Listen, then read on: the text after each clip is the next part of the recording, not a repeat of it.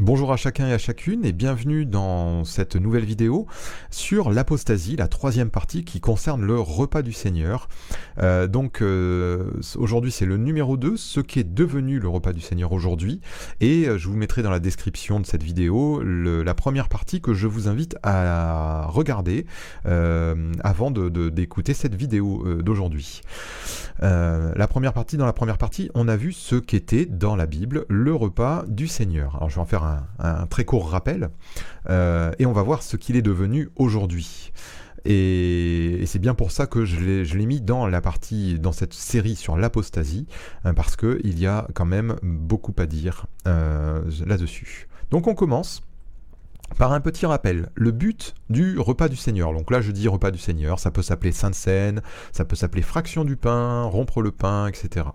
Le but de ce repas, on l'a vu déjà, c'est faire cela en mémoire de Christ. C'est une commémoration. Je passe, hein, on va aller assez vite. Où ça? Où ça doit être fait? On l'a vu, euh, c'était dans les maisons que ce repas été fait. Pourquoi? Car l'amour de Dieu manifesté pour nous en Jésus-Christ doit nous pousser à manifester de l'amour les uns pour les autres. On en a parlé un petit peu dans la vidéo précédente. Et, donc, euh, je dis pourquoi? Parce que euh, c'était fait dans les maisons, et ça, ça a une importance. Euh, on a vu dans la vidéo précédente qu'ils étaient assidus au temple, mais que c'était pas au temple ou autour du temple, dans les parvis du temple, que euh, ce repas était pris, mais qu'il était bien pris dans les maisons. Et, la raison, c'était que, enfin l'une des raisons, c'était que ce repas, ça doit être un repas fraternel, où l'on vit véritablement l'amour de Dieu. Donc là, je vous ai dit le manifester, cet amour les uns pour les autres. Pourquoi je dis ça? Parce que aujourd'hui, beaucoup de, chrétiens prennent euh, le repas du Seigneur dans, euh, dans, dans, des, dans, des salles, voilà, comme je vous en ai mis une photo là, ici. Une réunion avec un cérémonial dirigé par un, homme dans un lieu particulier n'est pas ou peu propice à réaliser toutes ces choses. Cette intimité, cette, euh, cette communion fraternelle, cet amour qu'on doit avoir les uns pour les autres, eh bien quand on, a, on voit des chaises comme ça tournées vers euh, tout, tout, un, même, un même endroit, avec quelqu'un à côté de nous dont on, on ne va pas connaître le nom, ou le prénom euh, qu'on ne connaît pas véritablement, c'est pas propice à exprimer l'amour. Alors c'est, ça, devrait être propice. S'il le faisait dans les maisons, bah, dans une maison, on peut pas y tenir à, 150. Hein, euh, dès qu'on est 10, euh, 15, quand on arrive à 20, on commence à être très nombreux. Donc on est une douzaine, comme les, comme les apôtres. On n'est pas très nombreux et ça permet à ce qu'il y ait des liens humains euh, à ce que chacun se connaisse, euh, ou en tout cas se découvre. Et ça nous permet véritablement d'exprimer euh, cet amour fraternel que le Seigneur désire que, que nous exprimions. Donc voilà, ça c'est pour dire que la maison, ça n'est pas rien, ça n'est pas un détail, et qu'une grande salle avec des chaises tournées toutes vers un, mur, ça n'est en rien propice à réaliser le repas du Seigneur. Deuxième point, mais je vous mets toute une série d'images. Et puis là, je vais, vous poser la question, où se trouve le pain? Alors, ce que vous pouvez faire, c'est prendre un, enfant de, de, de 6-7 ans et vous lui demandez où se trouve le pain. Voilà. Et puis, ben, il, va très vite le, trouver. Euh, ça, c'est un gâteau, une brioche. Ça, c'est un hostie, un truc de pain sans levain, j'en sais rien. C'est, en tout cas, euh, enfin, de, de, pain sans levain. C'est un, voilà, c'est quelque chose qui n'est une galette de, farine euh, sans levain, j'en sais rien. Ça, c'est du pain. Voilà, pour tout le monde, en tout cas en France, hein, pour tout le monde, c'est du pain. Voilà, ça, ça n'en est pas, ça, ça n'en est pas. Et le, Seigneur, il nous demande de prendre du pain. Il faut que tous ceux qui prennent euh, le repas du Seigneur euh, prennent quelque chose qu'ils appellent tous du pain. Ça, ça n'est pas autre chose que le, le Seigneur nous demande. Deuxième point, on va voir la même chose pour la coupe. Je vous ai parlé dans la vidéo précédente de la coupe. Je vous ai mis des récipients là, dans lesquels on peut boire. Et puis bah, vous faites le même test, vous prenez un enfant, allez, entre 5 et 10 ans, et vous lui dites où se trouve la coupe? Eh bien, il y a de grandes chances qu'ils vous disent bah, ça c'est un gobelet, ça c'est une coupe, ça c'est une flûte, ça c'est un petit verre ou un petit gobelet, on ne sait pas trop, ça c'est un verre, voilà. Donc la coupe elle est là, voilà. Alors c'est pas, elle n'est pas nécessairement en bois, hein, c'est pas le problème. Elle peut être en verre, elle peut être en métal, peu importe. Euh, mais Ça, pour tout le monde, donc pour un enfant, c'est une coupe. Ce, petit euh, récipient-là, qu'on voit beaucoup, beaucoup dans les, dans les milieux évangéliques, particulièrement aujourd'hui, euh, on peut appeler ça un petit gobelet, un petit verre, eh bien, ça n'est en rien une coupe. Ça n'est pas une coupe. Et surtout, le signe que le Seigneur veut, c'est que il y ait une seule coupe et qu'elle soit distribuée entre tous. Quand on prend un petit gobelet, ce petit gobelet, euh, c'est fait pour une personne. Et là, il y a un problème. Alors vous allez me dire, mais où est-ce qu'il va en venir avec son pain et sa coupe euh, euh, C'est pas, c'est pas vraiment important, etc., etc. Eh bien, si, ça a son importance. On va le voir. Exode 25, verset 9. Vous ferez le tabernacle et tous ses ustensiles d'après le modèle que je vais te montrer. C'est Dieu qui parle à, Moïse euh, lorsqu'il est sur la montagne. Exode 25, 40. Regarde et fais d'après le modèle qui t'est montré sur la montagne. Exode 26, 30. Tu dresseras le tabernacle d'après le modèle qui t'est montré sur la montagne. Nombre 8, 4. Le chandelier était d'or battu, jusqu'à son pied, jusqu'à ses fleurs, il était d'or battu. Moïse avait fait le chandelier d'après le modèle que l'Éternel lui avait montré. Acte 7, euh, verset 44. Nos pères avaient au désert le tabernacle du témoignage, comme l'avait ordonné celui qui dit à Moïse de le faire d'après le modèle qu'il avait vu. Hébreu 8.5, on, on, on est dans la nouvelle alliance et c'est rappelé, lesquels célèbrent un culte, image et ombre des choses célestes, selon que Moïse en fut divinement averti lorsqu'il allait construire le tabernacle, et soin lui fut-il dit de faire tout d'après le modèle qui t'a été montré sur la montagne il y a cette insistance de la parole. Je vous ai pas mis tous les versets où on, a cette expression, mais il y en a encore bien d'autres. Euh, Moïse, Exode 19, verset 7, dira Moïse vint, euh, Moïse vint appeler les anciens du peuple, et il mit devant eux toutes ces paroles, comme l'Éternel le lui avait ordonné. Et ensuite, je vais vous montrer une série de versets. Donc là, il y en a, je sais pas, j'ai pas compté, mais une quinzaine, une vingtaine peut-être, je sais pas, qui se terminent tous par comme l'Éternel l'avait ordonné à Moïse. Et on a une insistance, euh, c'est répéter, répéter, répéter, de faire d'après le modèle, et Moïse faisait comme euh, Dieu lui avait ordonné. Et ça a une conséquence, euh, cette obéissance de Moïse, on la voit en Nombre, chapitre 12, versets 6 à 8, et il dit, écoutez bien mes paroles, c'est Dieu qui parle, lorsqu'il y aura parmi vous un prophète, c'est dans une vision que moi l'Éternel, je me révélerai à lui, c'est dans un songe que je lui parlerai, il n'en est pas ainsi de mon serviteur Moïse. Écoutez bien, il est fidèle dans toute ma maison. Je lui parle bouche à bouche, je me révèle à lui sans énigme, et il voit une représentation de l'Éternel. Il est fidèle dans toute ma maison. La proximité de Moïse avec Dieu, elle, elle a été due au fait que Moïse, il faisait comme l'Éternel le lui avait ordonné. Il faisait d'après le modèle que Dieu lui avait montré. Eh bien nous, nous devons faire d'après le modèle que Dieu, que Jésus, que Jésus nous a montré.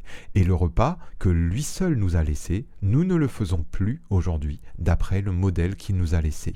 Comme je vous ai dit, on fait ça dans des salles euh, impersonnelles. Et on a surtout changé dans beaucoup d'assemblées évangéliques ceci, le fait de passer une coupe de frère en frère, de sœur en sœur, le fait de se passer une coupe, eh bien on l'a changé. C'est le modèle qui nous a été laissé de, distribuer une coupe entre tous. Eh bien on l'a remplacé par ces petites choses individuelles. Et ça, c'est, ça a l'air de rien, mais ça a une conséquence très importante. Ces petits gobelets caractérisent très bien l'individualisme qui n'est autre que l'esprit du monde qui s'est répandu dans les assemblées. Ni plus ni moins. Cet individualisme, on le retrouve au travers de ces petits gobelets, alors que Jésus nous a bien demandé de partager une coupe. Je vous rappelle que, je l'ai dit dans la vidéo précédente, les disciples, hein, ils, avaient très probablement chacun leur coupe lors de ce dernier repas, mais Jésus a pris une coupe et il l'a distribuée entre tous. Il a demandé à ce qu'elle soit distribuée entre tous. Alors, faut pas être non plus, euh, comment dire, euh, intransigeant ou euh, si on est 200 personnes, rien n'empêche de prendre, je sais pas moi, une coupe pour, pour 50 personnes ou voilà, de prendre quelques coupes. Mais on doit tous toujours retrouver ce partage d'une même coupe entre plusieurs frères. C'est ça qui est important. C'est le signe que Jésus nous a donné, que on, boit tous à cette même coupe, la coupe que le Seigneur a bu. Alors, pour quelle raison une majorité d'assemblées ont adopté des petits gobelets individuels? Eh bien, il y a une bonne raison, ces petites choses-là donc. Hein. à cause de l'hygiène. Sommes-nous encore dans la foi lorsque l'on craint qu'un commandement du Seigneur nous rende malades? Et là, bah, je vous laisse répondre à cette question. Hein. Moi, j'y ai bien répondu, vous l'avez compris. Euh, L'hygiène, c'est pas une raison valable pour euh, modifier un commandement du Seigneur, et ça, a même c'est euh, ça a même beaucoup plus d'implications qu'on ne pourrait le penser. On va le voir un petit peu plus loin. Mais je vais faire une petite parenthèse sur l'hygiène. D'où vient le mot hygiène? De la déesse grecque Hygie. Voilà, ça c'est l'étymologie du, mot, il vient de là. Comment est-elle représentée? Alors cette déesse grecque, c'est la déesse de la santé et de la propreté. Voilà. Et comment elle est représentée? Portant un serpent venant boire dans une coupe. La voilà. Vous voyez bien, ici, on voit le serpent, elle le porte, et ce serpent, il vient boire dans une coupe. Alors pourquoi euh, elle était représentée comme ça? Alors ça, je vais pas, j'en sais rien. Mais en tout cas, c'est ça qui a donné ce petit symbole que vous connaissez pour les pharmacies la coupe et le serpent qui vient boire dedans. Et ceux qui ont introduit dans beaucoup de, rassemblements chrétiens euh, ces petits gobelets en remplaçant la coupe, eh bien, eh bien, on peut voir une, petite grande évocation euh, de l'œuvre du diable au milieu du repas de la Sainte Seine. Il faut voir que ce repas, c'est Jésus, c'est la seule chose qui nous a demandé de faire euh, d'une manière, on va dire, très concrète. Le baptême, Jésus lui-même nous disait que le baptême venait de Jean. Donc euh, ce, signe du baptême, eh bien, euh, c'est Jean qui l'a institué, ça n'est pas Jésus. Et le baptême, dans les milieux évangéliques en tout cas, on met un point d'honneur à bien le respecter en immergeant les gens, euh, parce que c'est le sens du mot baptême. Eh bien aujourd'hui, on, fait ça, mais c'est parce que Jean nous l'a laissé. Mais par contre, ce que Jésus nous a laissé, Jésus qui est quand même notre Seigneur, eh bien, on a décidé de ne pas le faire comme il nous l'a demandé. On a décidé de le changer c'est le serpent qui est venu euh, mettre son, bah, plus que son grain de sel, hein, mettre son, son fiel au milieu du repas du Seigneur. Et ça, c'est une chose très grave. Alors, s'il y en a certains qui nous disent, qui pensent que ça n'est pas si grave, eh bien, euh, la Bible, elle regorge d'exemples pour nous montrer que c'est grave. Dites ça, que ce n'est pas si grave. À Nadab et Abihu, Lévitique 10, versets 1 et 2. Les fils d'Aaron, Nadab et Abihu, prirent chacun un brasier, y mirent du feu et posèrent du parfum dessus. Ils apportèrent devant l'Éternel du feu étranger, ce qu'il ne leur avait point euh, ordonné. Alors le feu sortit de devant l'autel et il les consuma. Ils moururent devant l'Éternel. Vous voyez la conséquence euh, Il y avait le, feu de l'autel et c'est ce feu-là qui devait prendre. Euh, euh, et ils ont pris un feu qui était en dehors du camp, en dehors du parvis, et ils l'ont amené devant l'Éternel. Et ce feu étranger, eh bien Dieu, ils ont été, euh, comment dire, jugés par le Seigneur lui-même euh, pour effrapper, euh, parce qu'ils ont modifié ce que Dieu leur avait demandé pour le culte. Dites ça à Ouza. 2 Samuel, verset euh, Samuel chapitre 6, verset 7, la colère de l'Éternel s'enflamma contre Uza et Dieu le frappa sur place à cause de sa faute. Uza mourut là, près de l'arche de Dieu. Euh, ce passage bien connu hein, de, la parole de Dieu, eh bien, il nous montre que euh, là encore, il y a eu une chose qui peut être une petite désobéissance au départ, hein, ça, peut, ça peut être insignifiant, et eh bien pourtant ça, a causé la mort d'Ouza. Euh, bon, ce passage il est connu, je peux en, dire deux mots, c'est simplement que David voulait ramener l'arche auprès de lui à Jérusalem, et il a pris un char pour la transporter, alors que euh, c'était des Lévites qui devaient transporter l'arche. Mais lui s'est dit, bah, un char c'était peut-être mieux. Et résultat, bah, le char, un moment, sur euh, une pente, euh, euh, s'est penché, et l'arche allait tomber, et Ouza a voulu la rattraper, et, Dieu l'a frappé sur place. Il est mort. Et David l'a pas compris sur le moment, mais par la suite, on voit que ben, il, a, compris que c'était des Lévites qui devaient transporter l'arche et qui n'avaient pas respecté ce petit commandement de Dieu. Et, il en a vu les conséquences. Alors vous me direz, oui, mais ça c'est dans l'ancienne alliance, mais Dieu est amour, etc. Eh bien oui, Mais Dieu est amour, mais ça n'est pas si grave. Eh bien, dites ça Ananias et Saphira. Acte 5, verset 1er. Cependant, un homme appelé Ananias avec Saphira sa femme vendait une propriété et garda une partie du prix en accord avec sa femme. Il apporta le reste et le déposa aux pieds des apôtres. Pierre lui dit Ananias, pourquoi Satan a-t-il rempli ton cœur au point que tu aies menti au Saint-Esprit et gardé une partie du prix du champ? S'il n'avait pas été vendu, ne te, restait-il pas? Et après l'avoir vendu, n'avais-tu pas le droit de disposer du prix? Comment as-tu pu former dans ton cœur un projet pareil? Ce n'est pas à des hommes que tu as menti, mais à Dieu. Quand Ananias entendit ces paroles, il tomba et expira. Une grande crainte s'empara de tous ceux qui l'apprirent. Et on sait également, je n'ai pas mis pour, par allonger, que sa femme subit le même sort puisqu'elle euh, était dans le même état, d'esprit, elle, a, fait le même mensonge. Mais là encore, on voit que le Dieu de l'Ancien Testament qui a châtié Nadab et Abihu, eh bien il a fait la même chose avec Ananias et Saphira. Un petit mensonge a suffi à causer leur mort. Et une petite chose de modifier dans le culte, ça suffit à causer la mort. Et on en a encore des exemples. On dit ça à Saül en 1 Samuel 15 ou verset 26, mais euh, tout le chapitre 15 de, de, 1 Samuel nous montre que bah, Saül, il a fait un sacrifice, et eh bien il a perdu la royauté. Et, on sait que par la suite, il s'est éloigné de Dieu, et, voilà. Euh, ou alors, il y a l'homme de Dieu de 1 roi 13, je voulais, je voulais marquer euh, par la suite, dans le, slide suivant. Euh, l'homme de Dieu de 1 roi 13, j'en parle juste après. Mais on va lire le roi Akaz. Dites ça, que ce n'est pas grave, au roi Akaz parce que c'est très parlant. Deux rois, chapitre 16, verset 10. Alors je vais sauter quelques, euh, quelques versets pour aller un peu plus vite. Le roi Akaz se rendit à Damas au devant de Tiglath-Pileser, roi d'Assyrie, et ayant vu l'autel qui était à Damas, le roi Akaz envoya au sacrificateur Uri le modèle et la forme exacte de cet autel. Le sacrificateur Uri construisit un autel entièrement d'après le modèle envoyé de Damas par le roi Akaz. Un peu plus loin, il éloigna de la face de la maison l'autel d'airain qui était devant l'Éternel, afin qu'il ne fût pas entre le nouvel autel et la maison de l'Éternel. Et il le plaça à côté du nouvel autel vers le nord. Et le roi Akaz donna cet ordre au sacrificateur Uri, fait brûler sur le grand autel l'holocauste du matin et l'offrande du soir, etc. Pour ce qui concerne l'autel d'airain, je m'en occuperai. Qu'est-ce qu'il a fait, ce roi Akaz Eh bien, il a vu un hôtel étranger qui lui plaisait, à Damas. Et il s'est dit, mais tiens, euh, moi cet hôtel euh, de, l'éternel en airain, là, il me plaît pas, moi je vais en faire un autre. Et l'hôtel d'airain, eh bien, il l'a mis de côté, comme on le voit, comme on vient de le lire, et il l'a remplacé par un autre hôtel, un hôtel euh, païen. Mais il a continué le culte à l'éternel, pas de problème. L'holocauste du matin, l'offrande du soir, on continue le culte, seulement on l'a modifié. Et je vous ai mis en, deux chroniques, verset 28, euh, chapitre 28, verset 27, Akaz se coucha avec ses pères, et on l'enterra dans la ville de Jérusalem, car on ne le mit point dans les sépulcres des rois d'Israël.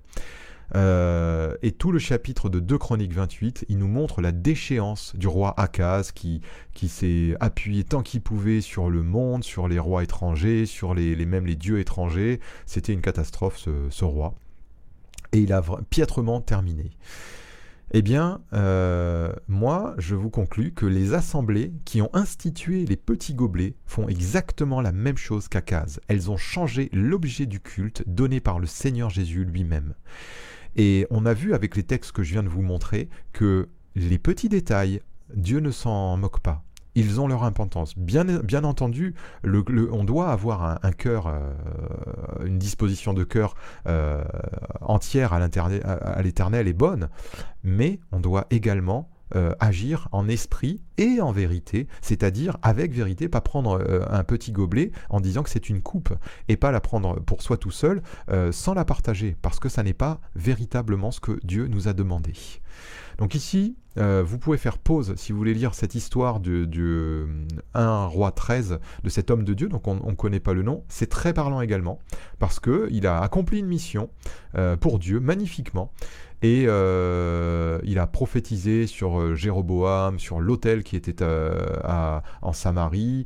Et Dieu lui avait demandé, tu ne mangeras pas, et tu repartiras pas par le chemin par lequel tu es venu, mais tu repartiras par un autre chemin. Il avait ce petit commandement, ce petit détail, Et euh, eh bien, il était prêt à l'accomplir, mais il s'est fait un peu duper par un autre prophète, un vieux prophète, qui lui a dit Mais non, moi aussi je suis, prophète, etc. etc. Je, vous, pouvez mettre pause à la vidéo et lire ce passage.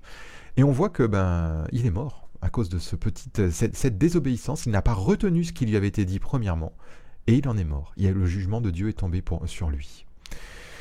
Alors, euh, alors euh, on va voir une dernière chose. 1 Corinthiens 11, verset 26, Car toutes les fois que vous mangez ce pain et que vous buvez cette coupe, vous annoncez la mort du Seigneur jusqu'à ce qu'il vienne. C'est pourquoi celui qui mangera le pain ou boira la coupe du Seigneur indignement sera coupable envers le corps et le sang du Seigneur. Que chacun donc s'éprouve soi-même et qu'ainsi il mange du pain et boive de la coupe, car celui qui mange et boit sans discerner le corps du Seigneur mange et boit un jugement contre lui-même. C'est pour cela qu'il y a parmi vous beaucoup d'infirmes et, de malades, et qu'un grand nombre sont morts. Si nous nous jugions nous-mêmes, nous ne serions pas jugés. Mais quand nous sommes jugés, nous sommes châtiés par le Seigneur afin que nous ne soyons pas condamnés avec le monde. Ainsi, mes frères, lorsque vous vous réunissez pour le repas, attendez-vous les uns les autres, si quelqu'un a faim qu'il mange chez lui, afin que vous ne vous réunissiez pas pour attirer un jugement sur vous je réglerai les, autres choses quand je serai arrivé. On voit que Paul, dans 1 Corinthiens 11, il avertit sur la façon dont on prend le repas du Seigneur. Cet avertissement, euh, qui parle d'indignité, d'être indigne envers euh, le, corps et le sang du Seigneur, l'indignité se trouve dans le fait de ne pas discerner le corps, c'est-à-dire de prendre ce repas pour soi-même égoïstement, sans réaliser que Christ est mort pour tous, et qu'ainsi nous sommes en lui membres les uns des autres. Je vous l'ai dit dans la première vidéo, la communion fraternelle, l'amour euh, que nous avons reçu de Dieu, on doit le manifester entre frères et sœurs. C'est important de prendre euh, le repas du Seigneur dans cette pensée, dans cet état d'esprit-là. Et si on ne fait pas ça, si on le fait égoïstement, eh bien, il y a un jugement, comme on vient de le lire, qui, est sur nous. Alors, juste petit détail, euh, lorsque vous vous réunissez pour le repas, attendez-vous les uns les autres. Il ne s'agit pas de prendre ensemble le pain d'un même geste. Et d'ailleurs, c'est impossible avec une coupe, puisqu'il faut la distribuer. Donc, c'est toujours forcément l'un après l'autre. Ici, ce qui est dit, euh, c'est que on est placé sous le regard du Seigneur et on doit exprimer l'amour pour les frères et sœurs. C'est tout. On doit s'attendre, c'est-à-dire pas manger chacun un repas dans son coin. Tout simplement. Parce que je dis ça, je dis ça parce qu'il y a des assemblées aussi où, euh, ben, à cause de cette individualité de, des petits gobelets, ben, euh, maintenant, chacun, euh, on fait d'un un même geste, hop, on prend tous ensemble le petit gobelet, tous ensemble le petit morceau de pain. C'est pas ça du tout. C'est pas cet esprit-là dans lequel le Seigneur nous, nous, nous demande d'agir. Pour résumer, ah, excusez-moi. il nous est demandé donc euh, c'est un repas, un moment où l'on exprime un esprit de famille, où doit se manifester l'amour et le partage fraternel. Les maisons sont donc particulièrement indiquées pour cela. Il faut le faire en mémoire de l'œuvre de Jésus-Christ jusqu'à ce qu'il vienne. Euh, là encore, c'est penser à chaque fois qu'on se remémorer qu'on fait ça parce que le Seigneur nous l'a demandé, nous rappeler de son œuvre. Et c'est aussi attaché à une espérance que nous avons, euh, qui est que il reviendra nous chercher et que tous ensemble, avec lui, nous boirons euh, et nous participerons à ce repas des noces. Il faut prendre du pain, le rompre et en manger tous. Il faut prendre une coupe de vin, la distribuer et en boire tous. Et je vous laisserai ce dernier verset, Jean 13, versets 34 et 35. Je vous donne un commandement nouveau. Aimez-vous les uns les autres, comme je vous ai aimé. Vous aussi aimez-vous les uns les autres. À ceci, tous connaîtront que vous êtes mes disciples si vous avez de l'amour les uns pour les autres. Voilà l'esprit. Je vous rappelle que ce, ce petit texte, ces deux versets, Jésus les a dit lors de ce repas. C'est là qu'il nous donne ce commandement, comme je vous ai aimé. Il s'est livré pour nous pour ceux qu'il a ensuite appelés mes frères, mes sœurs.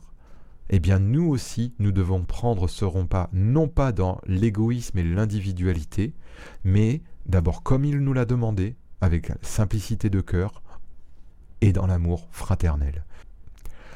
Aujourd'hui, je vous le répète, dans beaucoup d'assemblées, on a perdu le signe, on désobéit ni plus ni moins à ce que le Seigneur nous a demandé.